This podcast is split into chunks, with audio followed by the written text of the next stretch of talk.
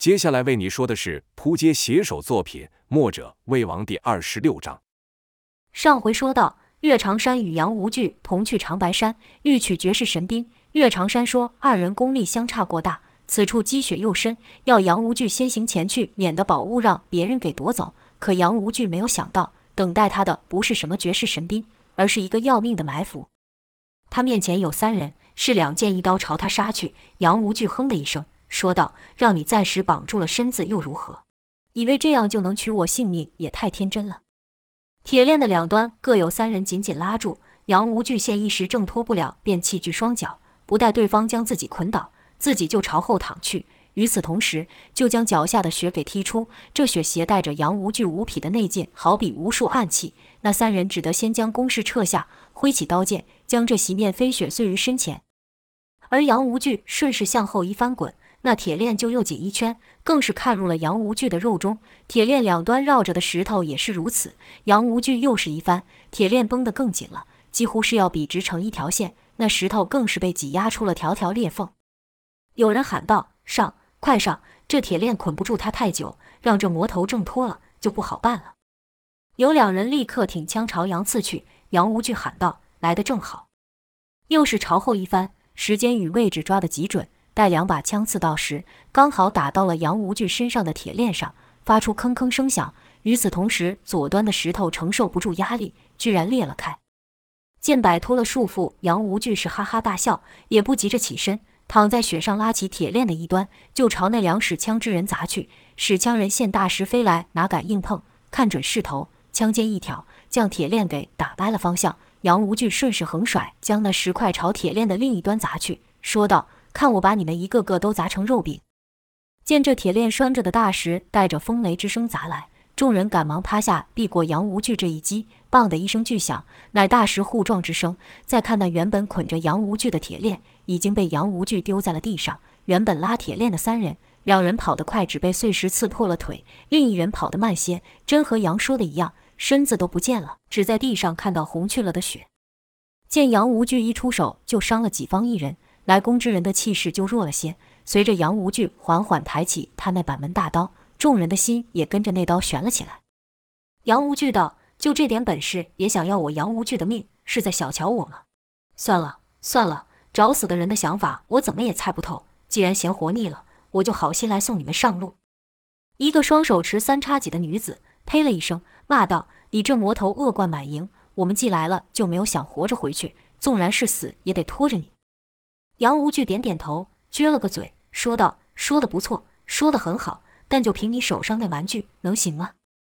那女子道：“行不行，手下说话吧。”说完，那女子率先朝杨无惧攻去。受那女子的影响，原本怯了的众人又燃起了战意，喊道：“对对，即便是死，也要拖上这魔头！”一个个从后头赶上，与那女子并肩作战。杨无惧见这十几人同时朝自己攻来，即使背后就是万丈悬崖，好似也不担心。眼看前方是刀剑起来，杨无惧手挥板门大刀就要砍下。正此时，适才喊话的女子突然一个急纵。三叉戟是一手刺向杨挥刀的路径上，一手刺向杨的心窝。杨无惧若要继续挥刀，就等于自己将手插到那戟头上。就听杨无惧一声大喝，跟着是枪簧枪簧的一阵声响，众人都被杨无惧的大刀给打退了回去。再看那持三叉戟的女子，两眼翻白，已然昏了去，是被杨无惧刚才的一声大喝给震晕了。杨无惧一手抓起那女子，在眼前瞧了瞧，打量道：虽说有点年纪。但胆识不小，嗯，像这种倔强的女子，玩起来也另有一番风情。一男的说道：“你你想干什么？快把五娘放下了。”杨无惧手放在耳边，装作听不到的样子，说道：“你说什么？”那男的道：“我叫你把五娘给我放了。”杨无惧说道：“你说话太小声了，你走近点说。”那男受到刚才那一声吼，是头昏脑胀的，哪里敢走近？杨无惧不屑道：“这么没用，还想跟我讨女人？”说着，将那叫五娘的大大的香了一口后，就抛在雪地上，说道：“美人，你先睡会，等我解决这些碍事的家伙，就来陪你。”说着，一个起落，就来到了众人跟前，笑道：“怎么，不是想杀我吗？我就在这，还等什么呢？动手吧！”众人先是一愣，跟着就各使绝招朝杨无惧身上招呼。杨无惧道：“好，这一剑速度不错，但可惜力量太差，就算让你刺上了也没用。”说话间，板门大刀往前朝那剑一碰，就将那人震开了去。紧接着又有一刀从下斜挑而来。杨无惧说道：“这刀来得巧了。”可杨无惧稍微将刀一摆，就挡住了那刀的来势。那人反应也快，看刀被拦下，便顺势跃起，两脚踢上。可还没有等踢到杨无惧，就觉得腰间被一物给大力撞上，惨叫一声，飞起几尺来高。原是杨无惧直接将刀柄上顶所致。眼看同伴接连失利，有人说道：“不好，那魔头的武器太大，随便一摆动就能将我们的招式给架开。”有人问道：“那怎么办？”一人回道：“得想办法近他的身，进到他刀具之内，他那大刀就不好使了。”他们所说之话，杨无惧哪会听不到，便说道：“那人说的不错，正所谓一寸长一寸强，你们离我愈远，我这把大刀威力就愈大。你们得试着闯入这。”说着，用刀在雪上画出一条线，继续道：“跨过这道线，我这刀就不好使了。”那几人对望一眼。心里都知自己不是杨无惧的对手，杨纯粹在拿他们当个消遣，可就此败退，在江湖上还怎么混？在名声与生命之间，有人犹豫要做什么选择，也有人不做选择。就听一人喊道：“我去你妈的！今日非杀了你这魔头！”说着是奋力一枪朝杨无惧射去。那枪来得虽快，可又能如何？杨只要稍一抬手，那枪就只能砸到刀面上。再看那人，是头也不回地逃了去。杨无惧怒道。好小子，谁说你可以跑的？说完，就将那枪给拾起，抬手一射，那枪以更快的速度朝那人射去。跟着就看那人往前再走出两步，身子便倒入了雪中，再也起不来。其他几人现跑，跑不得，那就只有判死一途。有人喊道：“这魔头是不会放过我们的，不如和他拼了，与他同归于尽。”几人一声呐喊，都朝杨无惧杀了过来。这份视死如归的气势，不可谓不猛。几人使的都是两败俱伤的招式，杨无惧也不敢小看。板门大刀舞起，一刀挥去，使剑之人低头过后，就想趁隙刺去。谁知那刀挥过后产生的气旋，居然将他的剑给吸了过去。那人先是一惊，心道：这怪物力量如此之大。跟着以双手持剑，干脆顺势将剑向前刺去。杨无惧刚才那刀荡开了两个使刀的后，手腕一翻，那刀就掉过头来朝那剑手砍去。那剑手知道此刻不能有半点犹豫，要么就是自己的剑先刺到杨，要么就是让杨的刀先给劈上。一道血光喷出，就看那剑手的身体以奇怪的姿势倒在雪中，血却是从杨无惧的臂上流出。杨无惧赞道：“这份视死如归的气势果然不差，滋味不错，滋味不错呀！”哗哈哈哈。这时，其他人也都红了眼，与杨无惧拼命。片刻过后，雪地上只有一人站着。那人虽然身上多处挂彩，但脸上看起来却尽是兴奋之情。那人自是杨无惧，就听杨无惧是放声大笑，说道：“不过瘾，打不过瘾呢。”此时，就听一人喊道：“别得意得太早，还有我呢。”话音到的同时，六道凛冽的掌风从侧方劈来。杨无惧道：“好好好，还有不怕死的陪夜玩，可别要像这些脓包一样，没有几下都倒了。”说着，杨无惧就挥拳击去。那杨无惧的拳头大如砂锅，且携着内劲，就将那六道掌风震碎了去。拳劲未止，直朝那人打去。就看那人也不闪避，喊了声：“来得好！”双掌并起，居然朝杨无惧的拳头迎去。奇怪的是，拳掌相交，居然未发出半点声响。杨无惧也是咦了一声。那少年虽然架不住杨无惧的拳劲。被打得高高飞起，可就看那人于半空中是快速旋身踢掌，那本是无形的掌风，在他这一踢之下，居然化成了实体，将地上积雪踢出一道道痕迹。少年借此一招，将杨无惧霸道的拳劲化去不少。可杨无惧的力量实在太强，少年落地后，兀自还止不住身，又起两掌朝后方雪地打去，这才停住了身，说道：“好你个杨无惧，比传闻的更是厉害。”适才这少年于空中旋转甚快，杨无惧无法看清楚此人，直至现在才看清此人面容。就见这人是一头蓝色长发，长的是男生女相，煞是好看。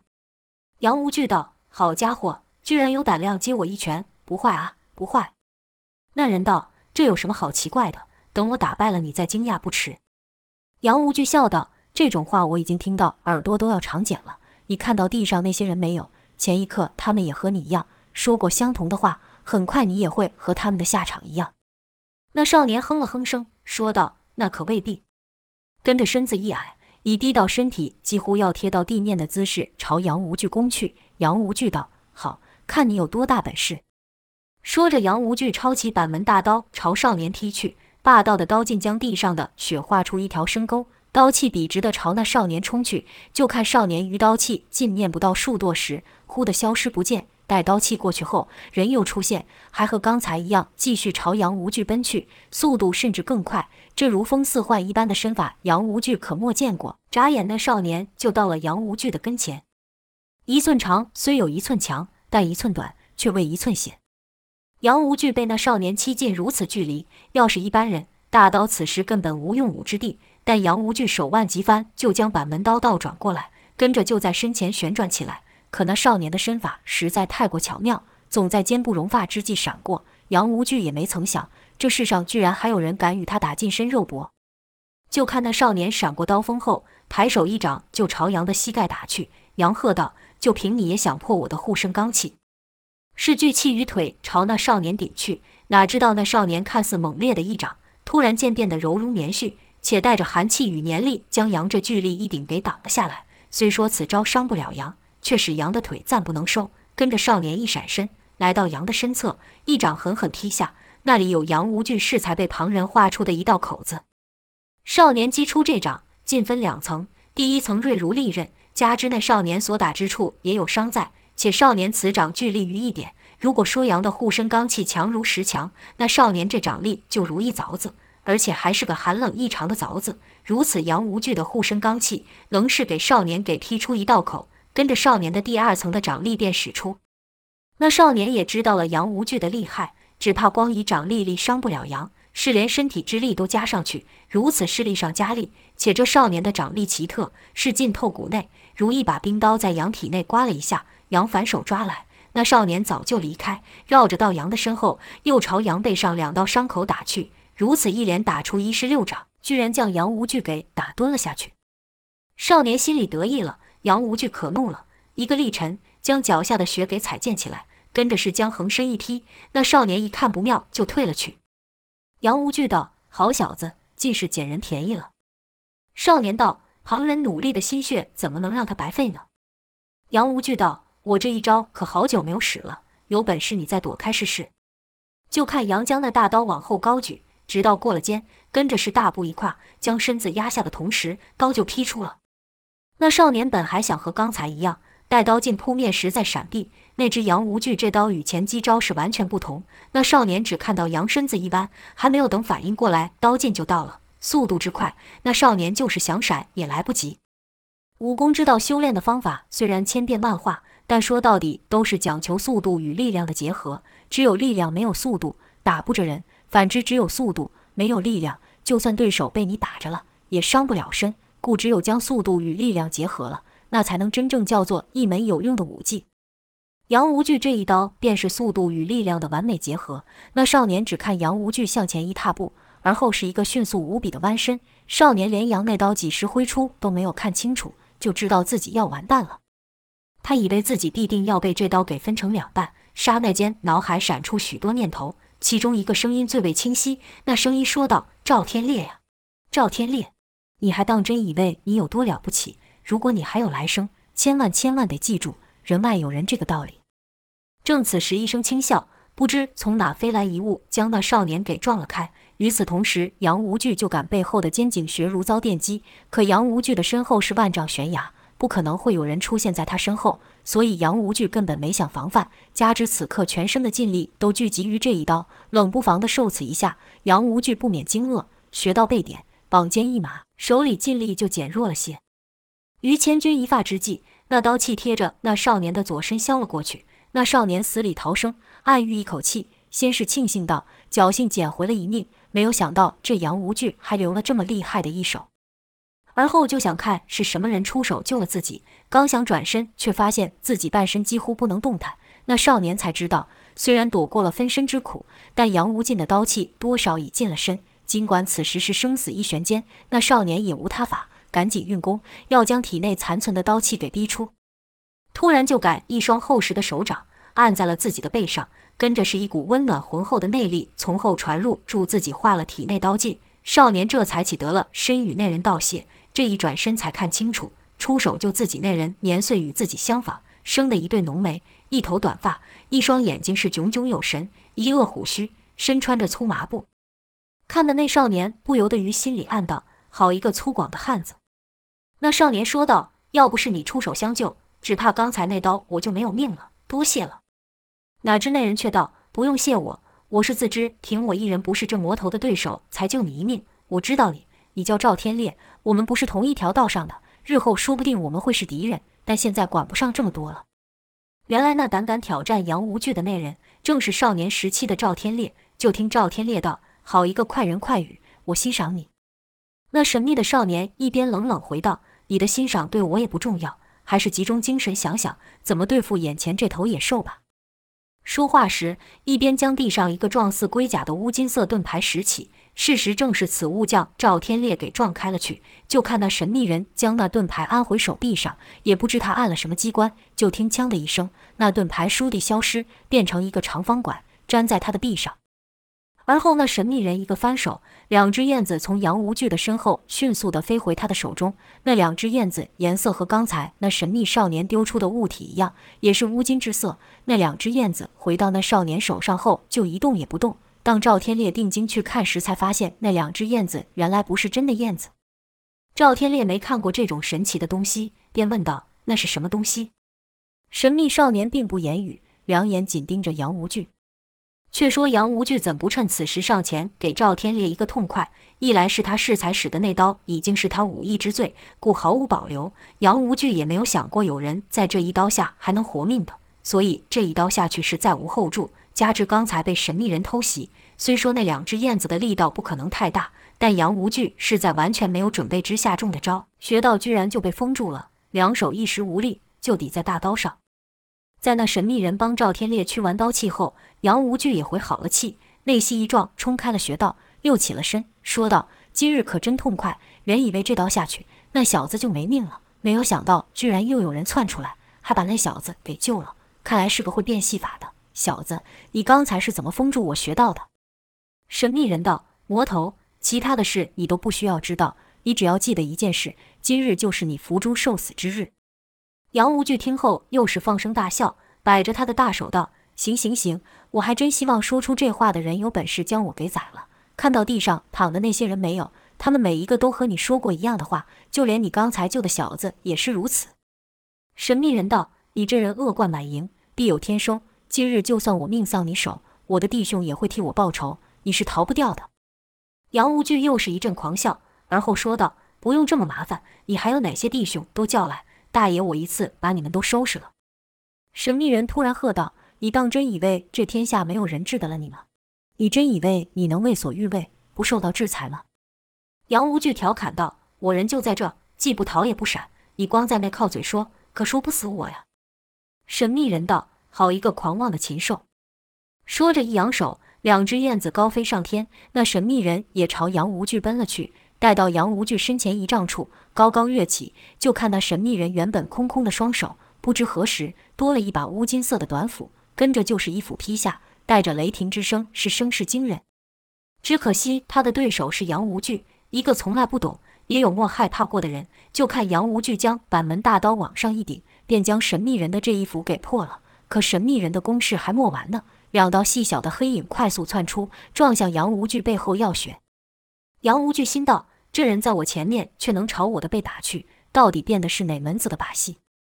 杨无惧也不转身，气走全身，说道：“任你从哪打来，结果都是一样。”可他忘记了还有一个赵天烈，杨无惧没看清楚的东西，赵天烈看到了，以他最快速的身法赶在那两个燕子前面，一道寒冷尖锐的掌刀凿破了杨无惧的护身罡气，紧接着那两只燕子就撞了去。